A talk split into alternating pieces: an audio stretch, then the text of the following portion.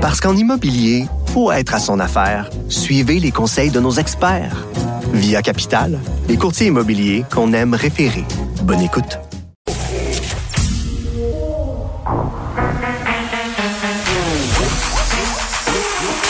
Elle a une opinion sur tous les sujets. Pour elle, toutes les questions peuvent être posées. Geneviève Peterson. Cube, Radio. Salut tout le monde, bienvenue à l'émission. Merci de vous joindre à moi pour ces deux heures et demie. On va parler évidemment euh, de COVID-19 parce que c'est le traditionnel. Je pense qu'on peut dire ça maintenant. Le, gouvernement fait des points de presse mardi, jeudi. C'est devenu une espèce euh, de tradition. On aura euh, pas que la COVID dont on va jaser aujourd'hui. On va parler des examens du ministère notamment et de pêche illégale. On fait pas souvent des sujets internationaux. La COVID-19 occupe beaucoup d'espace à l'émission, mais là je trouvais ça important parce que pendant qu'on a le dos tourné, pendant qu'on pense à la pandémie, ben il y a des gens euh, qui emmènent l'âge, qui brisent les traités internationaux au niveau euh, des pêches, qui s'adonnent à des pêches illégales, qui brisent des écosystèmes au large des îles Galapagos, des navires chinois. On en parlera un peu plus tard, mais avant, c'est le 1er décembre? C'est le 1er décembre? Et qu'est-ce qui arrive le 1er décembre? Hein? C'est officiel. On peut commencer à blaster de la musique de Noël puis à décorer sa maison. Là, le premier ministre nous a dit de le faire à l'avance. Moi, j'ai pas succombé à l'appel de Legault parce que j'allais me tanner. Et là, je vis un dilemme de sapin absolument incroyable. Quand je me suis séparée il y a trois ans, euh, j'étais vraiment, j'en avais plein mon casque. J'en avais plein mon casque. Et c'était pas vrai que j'allais rentrer un sapin naturel chez nous qui allait faire des... J'avais même plus la force de m'occuper du sapin. OK? Fait que j'ai acheté un sapin en place c'est vraiment cheap, 50 pièces. J'ai payé 50 pièces, je me suis dit "Hey, ça va être ça, il a l'air vraiment vrai, c'est beau, je mettrai une bougie au sapin." Mais là, Bon an, ça fait trois ans, OK, qu'à chaque Noël, j'installe ce sapin-là, puis il fait la job. Mais cette année, je l'ai sorti de la boîte et il a rendu lent. Il a rendu lent. Il n'y avait plus rien qui marchait. Et là, je me demande si je vais pousser l'audace jusqu'à me racheter un sapin naturel. Est-ce que je suis rendue là dans ma vie? Est-ce que je suis rendue à avoir euh, l'énergie et le courage de m'occuper d'un sapin naturel? Il va falloir que j'attende parce que si je l'installe en fin de semaine, le sapin, il sera pas... Euh, sur le sapin d'ici le 24 décembre. Il va être tout rendu sur le plancher. Donc vraiment, je vis un dilemme. Euh, j'ai vraiment le goût de racheter un sapin en plastique. Je suis désolée. Puis je veux juste vous dire un autre truc dont je suis pas fière, c'est que j'ai succombé au AirPod j'ai succombé. Là, ma fille écoute pas être à l'école en ce moment, mais vous savez, là, je chiale beaucoup contre le fait que tout le monde a des AirPods et que ma fille me demande des AirPods depuis genre deux ans, puis que ça coûte 200 pièces, puis que ça n'a pas de bon sens d'acheter ça à un adolescent. Mais j'étais tellement en bout, j'étais tellement en bout que j'ai fait, hey, c'est tu quoi, ça va être ça, ça va être des AirPods. Voilà, j'ai créé un précédent et j'ai l'impression que je vais le regretter amèrement. Le point de presse commence dans quelques instants et on peut-être on va aborder la question de gérer les centres commerciaux de façon plus efficace. On est quand même à 1177 cas supplémentaires aujourd'hui, 28 décès, les hospitalisations quand même qui continuent à nous préoccuper, une montée, euh, pression grandissante sur notre système de santé. Et là, les, les commissions de Noël sont commencées, là, puis pas juste au niveau des achats en ligne partout. Est-ce qu'on pourrait engager plus d'agents de sécurité? Comment on va faire pour encadrer tout ça? Comment on va faire pour que les gens puissent faire leur magasinage de Noël? De façon sécuritaire. Moi, j'arrête pas de dire qu'on peut magasiner en ligne, mais on a peur des délais. On s'en va au point de presse. Parce qu'en immobilier, faut être à son affaire. Suivez les conseils de nos experts. Via Capital, les courtiers immobiliers qu'on aime référer.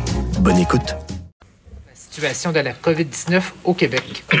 Monsieur le Premier ministre? Oui, bonjour tout le monde. Comme vous le voyez, euh, le nombre de cas reste élevé. On a une augmentation importante des euh, hospitalisations aujourd'hui. On passe euh, le cap des 700. Euh, on a aussi une situation, faut bien le dire, où après neuf mois, on a beaucoup de gens dans le réseau de la santé qui sont fatigués. On est rendu à 6542 employés qui sont soit en congé de maladie ou en retrait préventif. Puis ça augmente à chaque jour. Puis dans euh, un certain nombre d'hôpitaux au Québec, on approche de la limite euh, du nombre de patients COVID qu'on peut traiter. Euh, je vous donne quelques exemples. À Pierre-le-Gardeur à Terrebonne, à l'hôpital de Trois-Rivières, à Pierre-Boucher à Longueuil, à l'hôpital de Chicoutimi. On est vraiment là sur le bord d'atteindre la limite où il faudra délester plus d'activités, ce qu'on souhaite pas évidemment. Ça m'appelle, euh, ça m'amène à vous parler euh, du congé de Noël.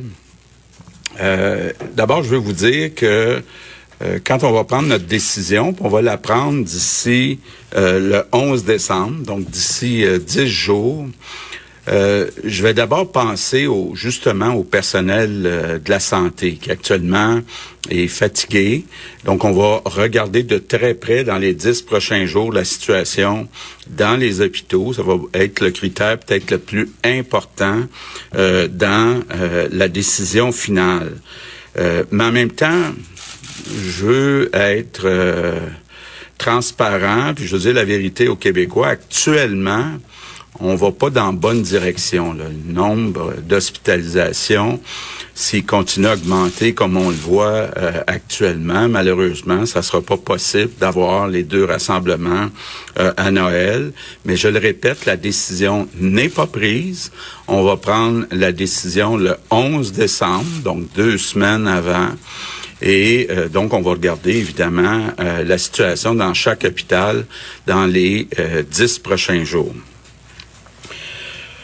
Euh, bon, vous voyez tout le débat. Euh, le gouvernement fédéral euh, doit nous fournir des vaccins prochainement. On espère le plus rapidement possible, puis en plus grand nombre possible. on est prêt dès le début janvier à commencer à vacciner.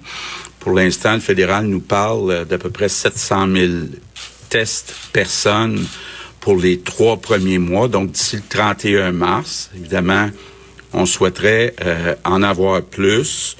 Euh, mais en attendant le vaccin, euh, il faut bien se le dire, c'est comme ça à peu près partout dans le monde.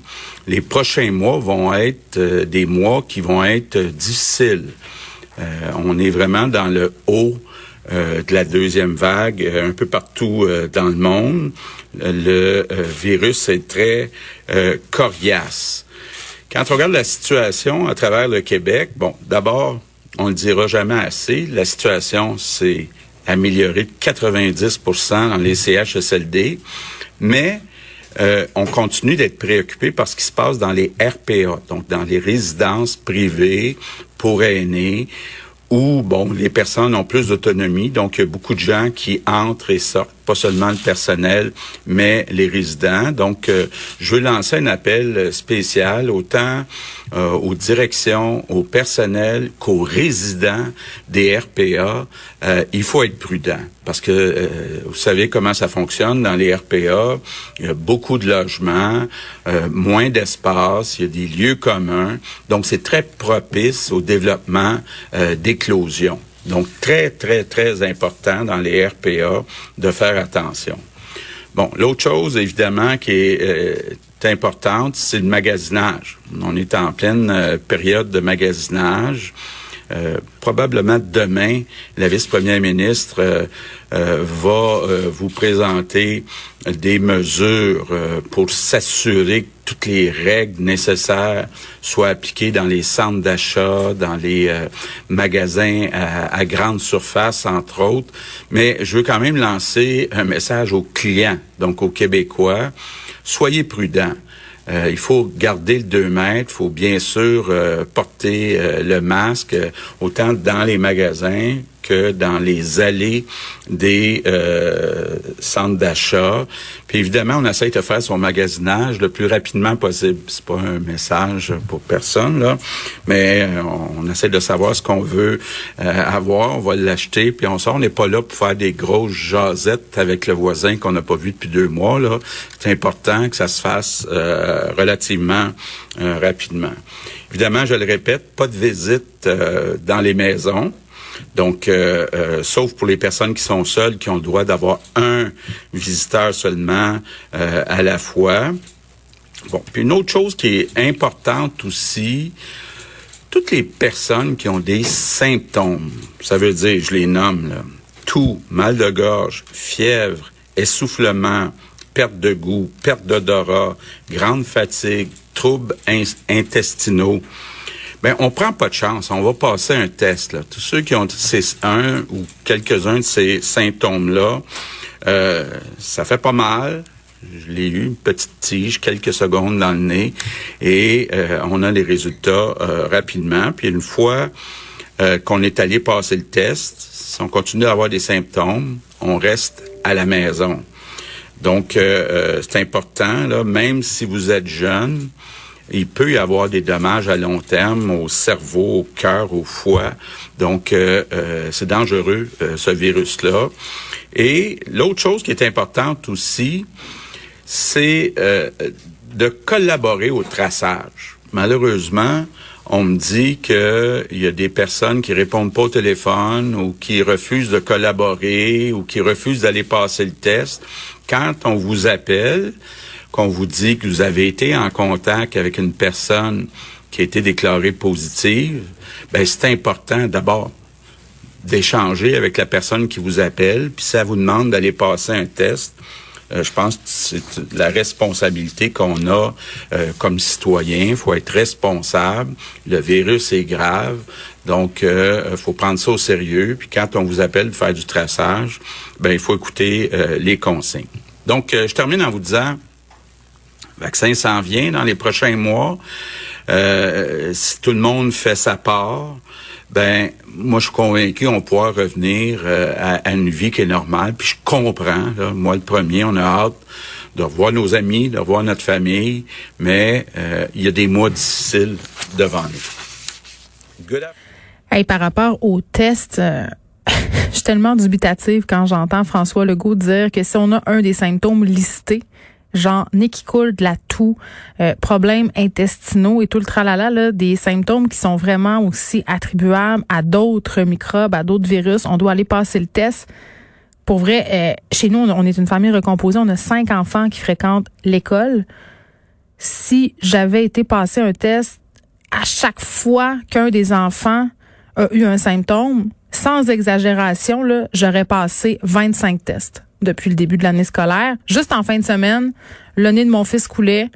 Euh, un autre enfant s'est mis à tousser. Tu sais, quand on nous demande, euh, quand on nous parle de contrat moral pour Noël, quand on nous dit vous devez écouter votre logique, votre gros bon sens. Et je pense que ça devrait s'appliquer aussi au test COVID. Évidemment, si on a côtoyé des gens euh, susceptibles de l'avoir, si on a plus qu'un symptôme, si on a des symptômes inhabituels, si on en voit aussi chez nos enfants, je pense que c'est plus que pertinent d'aller se faire tester. Il faut se faire tester. Mais aller se faire tester à chaque fois qu'on a un des symptômes, je veux dire, à go, les centres de testage vont être engorgés comme ce sera pas possible. Juste à l'école des enfants, quand t'appelles pour savoir si tu dois les faire tester, ils te le disent. Ben là, si votre enfant a juste le nez qui coule, allez-y pas. Ils te le disent. Donc, à un moment donné, il faudrait peut-être euh, envoyer le même message, c'est-à-dire on sert de notre jugement, puis c'est nous le meilleur juge pour nos enfants. On le sait quand il y a quelque chose de pas normal. On le sait quand il y a quelque chose de pas correct. Si on a un doute, on y va. Mais aller faire tester un enfant à chaque fois que le nez il coule, euh, je ne sais pas. Mais ça reste préoccupant quand même, euh, les hospitalisations. Là, je pense que c'est ça surtout qu'il faut retenir. Il y a une décision qui va être rendue le 11 décembre par rapport aux festivités de Noël. Puis ça sent pas bon. Là. Ça sent pas bon. Pour vrai, moi, je pense que le 11 décembre, on va nous annoncer qu'on va oublier ça. Les deux rassemblements, qu'on va rester chacun dans notre bulle immédiate, comme c'est le cas un peu partout, en Ontario notamment, euh, où les familles pourront se réunir euh, justement dans leur bulle et on aura euh, des facilités pour les personnes seules. On va aux questions. Bonjour, messieurs. Euh, tout d'abord, euh, l'opposition officielle a fait une proposition, une demande officielle à la Commission de la santé et des services sociaux pour que euh, Monsieur Arruda puisse comparaître devant les parlementaires et être questionné. Donc, question autant M. Legault qu'à M. Arruda. M. Arruda, accepteriez-vous d'aller à la Commission parlementaire? Et deuxième chose, M. Legault, allez-vous dire OK à vos députés pour qu'ils votent en faveur de ce mandat d'initiative?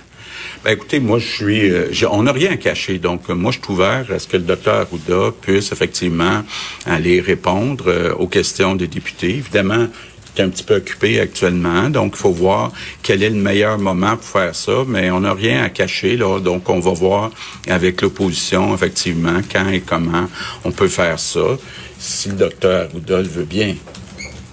Je pense qu'en tant qu'homme euh, qui et là, pour la population du Québec, euh, si on me demande de me présenter, je vais bien entendu, comme à chaque fois que je l'ai été demandé, me présenter. Et par ailleurs, M. Legault, vous avez parlé des hôpitaux en difficulté. Là. Euh, est-ce que vous pourriez être plus précis sur les statistiques, le nombre de lits occupés dans ces hôpitaux-là, euh, préciser exactement quels sont les, problèmes qui surviennent? Ben, il y a beaucoup de statistiques qu'on peut regarder. Je vous ai nommé quatre hôpitaux où la capacité qu'on avait prévue pour le nombre de patients COVID approche de la limite qui avait été fixée. Mais il y a d'autres hôpitaux aussi. Euh, je regarde le CHUM, je regarde Maisonneuve-Rosemont, je regarde Pierre Boucher, où euh, les autres patients aussi euh, sont nombreux, donc les urgences sont congestionnées. faut comprendre que c'est tout le même personnel là, qui, qui, qui, est utilisé à Québec. Euh, on aimerait ça être capable de prendre une partie du personnel des hôpitaux, les envoyer d'un CHSLD. Mais maintenant, c'est toutes les mêmes infirmières puis le même euh, personnel. Donc, il faut vraiment regarder l'ensemble du portrait. Il faut regarder ce qui a déjà été délesté ce qu'on serait prêt à délester comme activité additionnelle. Donc, il n'y a pas de réponse malheureusement précise à votre question. Peut-être l'exemple de Québec, là, parce que je pense que ça, ça permet d'être pratique. J'en ai parlé avec le premier ministre dans les derniers jours. Euh, à Québec, en ce moment, c'est ça la, la question qu'on se pose. C'est qu'on a des enjeux dans les RPA, vous le savez. Il y a eu des éclosions dans les RPA. Il n'y a pas dans les RPA habituellement le personnel infirmier qui est là. Alors là, les, les, les propriétaires demandent à l'établissement, donc au CIS et au CIUS, d'envoyer du personnel infirmier pour venir les aider dans une situation où, en théorie, euh, la responsabilité relève des propriétaires et non du, du ministère, on s'entend? Alors là, on se retrouve devant un choix qui est pas facile, mais je vais vous dire que la, la, la réponse, elle l'est c'est est-ce qu'on doit faire du délestage pour permettre au personnel infirmier de, partir des hôpitaux puis d'aller dans les RPA. Parce que l'autre choix, c'est de laisser des, une RPA en difficulté parce qu'on dit on n'a pas le personnel pour le faire dans, le réseau hospitalier. Alors, c'est ça qui est difficile en ce moment-là. Alors, quand on vous dit que le réseau est fragile, c'est qu'il va falloir, si, si la situation continue d'être difficile dans certaines RPA, va falloir faire plus de délestage parce qu'en ce moment, le réseau est déjà, euh, est déjà à sa limite. Et l'exemple de Québec, c'est, c'est le plus bel exemple. Alors, c'est pour ça qu'on demande aux gens, quand on dit, là, il faut, on peut pas choisir entre euh, de traiter les, les, patients COVID ou de traiter les patients euh, réguliers. Ce qu'il faut, c'est arrêter les contacts dans les RPA pour être sûr qu'on n'a pas à transférer du personnel qu'on n'a pas, là, pour être très, très clair. Là.